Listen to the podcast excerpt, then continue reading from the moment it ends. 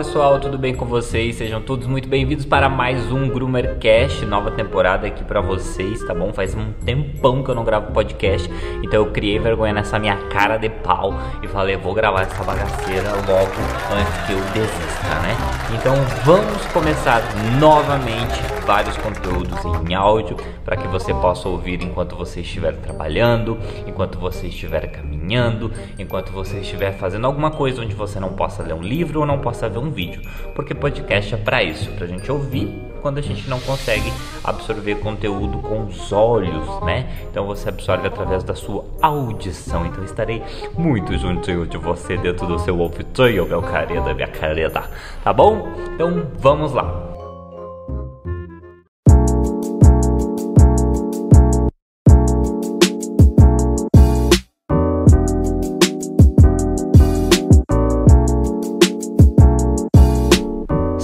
Pessoal, uma seguidora perguntou bem assim pra mim lá na caixinha de pergunta no Instagram. Inclusive, se você não me segue lá no Instagram, vai lá, dá um follow lá em mim e sempre que você tiver alguma dúvida, pode mandar mensagem. Pode pedir tudo, menos dinheiro, tá bom?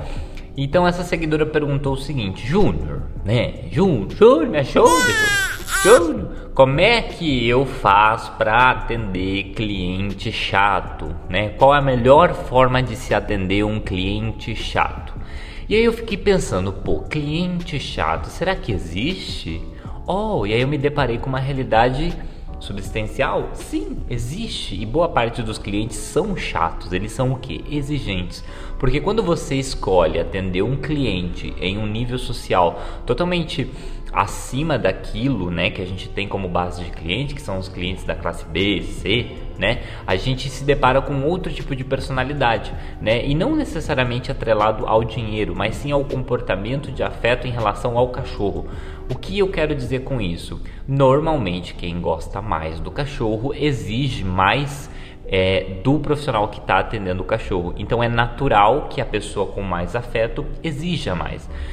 Exceto quando é um animal muito pontual, como sei lá, um animal de pelo curto, que não tem pelo, necessariamente não tem muito que possa ser feito, mas mesmo assim você percebe que o cliente quer que você esteja sempre ali cortando a unha o máximo possível, porque é algo que ele espera que seja feito, porque esse é o problema para ele. Às vezes ele pode ficar com esse cachorro muito tempo no colo, muito tempo em algum lugar assim que isso atrapalhe né, a unha do cachorro.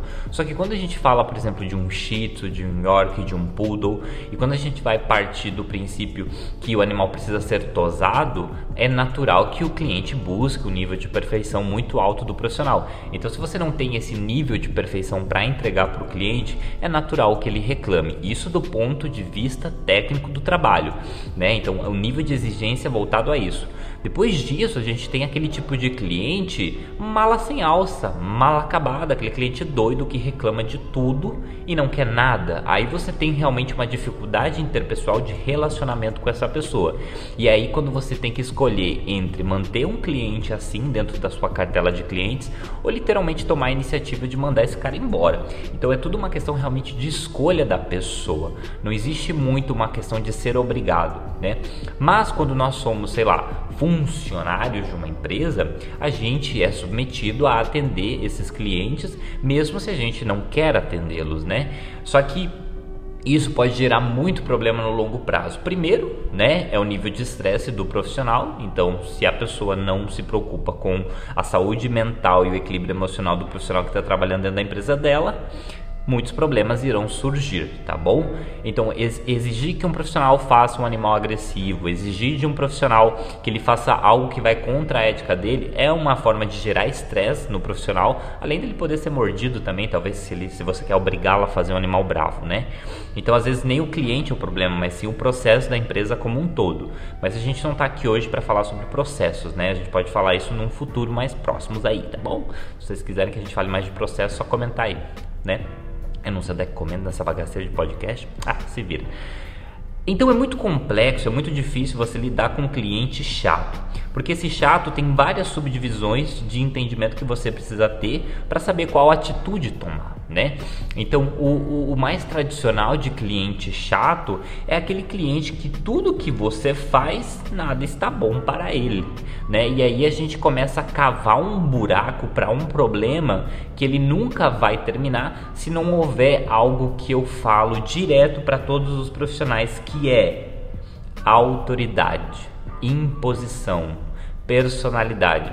Se esses atributos não forem associados né, estratégia de atendimento do profissional, se ele não tiver um bom posicionamento na hora de atender um cliente, o cliente vai montar em cima dele. E quando eu digo isso, eu não estou querendo me referir que você deva ser grosseiro ou deva ser extremamente direto na sua comunicação. Entendeu? É uma questão realmente de estratégia de abordagem. Então, por exemplo, se você vai em um aeroporto, tem um voo marcado e você perde esse voo, você não vai bater boca com a moça da aeromoça e falar, eu não quero saber, eu quero um avião agora para mim. Não tem, entendeu? Porque regras são regras. Por isso que quem define as regras da empresa, o jogo do negócio, são os empreendedores, são os proprietários desse negócio, entendeu? Então a equipe só é reflexo do que o dono é como um todo. Por isso a raiz do problema normalmente não está no profissional, mas sim no, no, no, no cara lá, o, o chefe. Entendeu? Então é muito importante que você tenha esse dinamismo no momento do atendimento do cliente para saber interpretar o que ele é, o que ele procura e o que, que é possível fazer no cachorro dele. Né? Então coisas como perguntar muito para o cliente é importante para você entender quais são as particularidades desse cliente. Então, dentro de um processo de atendimento, você evita um monte de problema de relacionamento de longo prazo né, com um cliente chato. Né? E cliente chato, ele só se torna chato quando algo o deixa chateado. Você, por exemplo, você é chato com coisas quando algo te chateia. Né? Não é verdade? Digamos que você, por exemplo, meu amigo tosador, está lá tosando cachorro, de repente sua tesoura some. Aí você fala: Oh meu Deus, onde está minha tesoura? E aí você vai ver, essa tesoura tá com o teu outro colega lá, você quer dar dois murros na cara dele. Por quê? Porque você ficou chateado, né? Porque ele pegou teu negócio sem você pedir. Algo acontece na vida de uma pessoa para que ela se torne uma pessoa chata, né? Naturalmente existem pessoas chatas, claro, né? Tem gente que já nasce cara virada, que é um saco, né? Esse tipo de pessoa, tipo de pessoa tóxica, que eu normalmente chamo, né? Então a gente precisa se afastar dessas pessoas. Por isso, inclusive, em alguns casos, alguns clientes devem se afastar da empresa por uma questão de saúde ecológica do ambiente como um todo né, saúde do ecossistema da empresa para que ela funcione de forma saudável, porque a partir do momento que você é exposto a um nível de energia muito tóxica de outra pessoa, naturalmente todo o, o ambiente acaba poluindo. Não sei exatamente sua ideologia, não sei no que, que você acredita, mas eu particularmente penso desse jeito, entendeu? Então é muito importante que você entenda essa separação do joio e do trigo, tá bom, meu querido? E aí você precisa identificar esse cliente, olhar na cara dele e perguntar: o que você precisa? Como que eu posso te ajudar? Vamos ver isso aqui. Deixa eu olhar o seu cachorro. Como é que tá esse pelo? Que idade seu cachorro tem? Ele é vacinado? A senhora dorme com ele? Ele fica dentro de casa? Ele fica fora de casa? E assim você vai tirando, né, as informações que você precisa para identificar qual que é o nível de necessidade deste cliente porque necessariamente nem todos os clientes possuem as mesmas necessidades. Um exemplo disso, ofereça hidratações para todos os seus clientes. Muitos vão dizer não, outros dirão sim. Só dirá sim aquela pessoa que sentir uma necessidade. Então, as mesmas necessidades para um não são as mesmas necessidades para outro. Por isso que eu digo, até mesmo dentro de um processo de estratégia de venda, você não vai querer ficar vendendo hidratação para todo mundo, querer ficar enfiando hidratação no rabo dos clientes, você não quer. Entendeu? Então tem que ter muito uma questão da necessidade intrínseca do ser humano. Entendam isso. Ouça o que o seu cliente tem a lhe dizer, meu querido. Não fique só tu falando, falando, falando, falando, falando, que às vezes o cliente às vezes não tem nem abertura para falar. Né? Então o cliente precisa expor a necessidade dele em relação ao cachorro. Você precisa analisar a necessidade dele e ver se isso é possível. Um exemplo: o cliente quer que raspe a patinha de poodle, porque o cachorro se suja. Mas o cachorro é o capeta para raspar a patinha de poodle. Você vai fazer a patinha de poodle só para agradar o cliente? Sim ou não? Responda, valendo um milhão de reais. É óbvio que se você for o tipo de pessoa que se preocupa com a saúde emocional do cachorro, você não vai raspar a pata do cachorro na marra só para agradar o cliente. Mas existem pessoas que fazem isso. E quando você começa a fazer isso, você começa a causar uma dissociação na sua ética de trabalho. E isso vai te trazer problemas no longo prazo, porque o animal naturalmente vai sentir muito medo de você. E toda vez que ele chegar lá para tomar banho, ele vai começar a tremer e a cliente vai falar: "Oh, Jeremy, o que, que está acontecendo com o meu cachorro que não quer tomar banho com você? E aí você começa a causar um problema de desconfiança, ou seja, o cliente começa a se tornar um cliente chato. Por quê? Porque existe todo um histórico para que ele se torne chato. Nada acontece naturalmente. Então pense com muito mais responsabilidade no cliente, coloque o cliente mais no centro e tenta satisfazer a necessidade dele desde que isso seja possível para você, porque é uma questão de igualdade, tem que ter um reflexo, não é só uma satisfação unilateral, são duas partes ali, o profissional, o cliente, e no meio disso tem um cachorrinho que é uma vida que precisa ser cuidado. Então coisas precisam ser analisadas, possibilidades precisam ser analisadas e, e a interpretação do comportamento desse cliente também é extremamente crucial, porque tem cliente que tem uma linha de raciocínio e um nível de consciência em relação ao cachorro que pode ser totalmente diferente da sua. Por isso é importante o profissional se tornar um educador.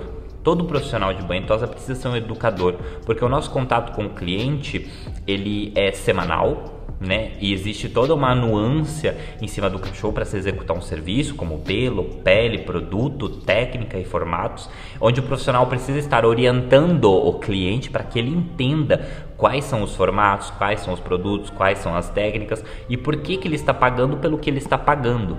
Um exemplo disso são cães com nó, né? Um cachorro com nó. Se você falar para o cliente que é tanto sem antes explicar toda a técnica do desembaraço e a necessidade de se fazer e o porquê tem que ser feito, o cliente naturalmente não vai interpretar isso. Ele não vai ter o nível de consciência que você tem. Então você precisa trazer a pessoa para o seu nível de consciência. Se você não consegue isso, você precisa baixar o seu nível de consciência para conseguir ter uma, uma conversação mais saudável com o seu cliente. Quando você atinge esses pontos da comunicação, é natural que o relacionamento se torne saudável e de longo prazo, onde você conseguia manter essa palavra incrível que eu adoro, que se chama Lifetime Value que se chama o LTV do cliente, que é o tempo de vida que esse cliente fica na sua empresa. Porque ah, para uma posteridade né, com o cliente, a primeira coisa que precisa acontecer é uma relação positiva.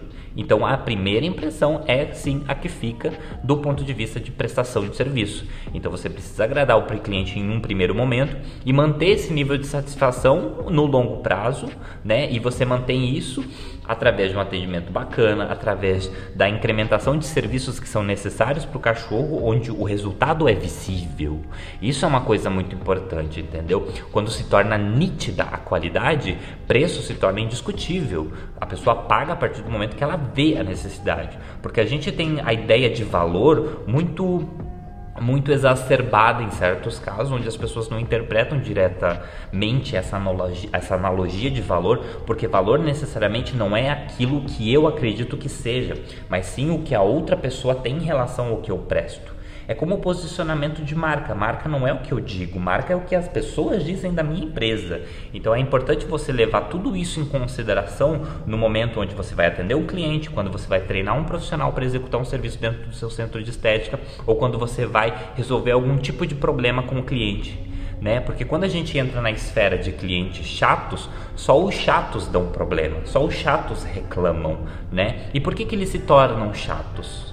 É isso que a gente precisa se perguntar. Não colocar o peso da responsabilidade do chato sobre a pessoa, apontando, apontando o dedo para ela falando: Nossa, você é chato. Entendeu? Então é importante entender que as relações entre as pessoas são coisas difíceis de serem monitoradas, são difíceis de serem administradas, por isso precisa existir um nível de consciência em relação às necessidades individuais de cada ser dentro da empresa. E quando eu digo de cada ser, eu me refiro ao cliente, ao profissional e ao cão todo mundo que faz parte desse ecossistema de pet lovers, de banho tosa, de pet shops e afins, tá bom? Então o cliente necessariamente não é chato, tá? Cliente se torna chato a partir do momento que algo acontece dentro da empresa que o deixou chateado. Beleza? E finalizamos assim mais um podcast com o Junior Borja. Então, não esqueça de curtir, compartilhar, tirar um print, me marcar caso este conteúdo tenha sido relevante para Vossa Senhoria. Muito obrigado, sejam todos muito felizes e até o próximo Brumercast.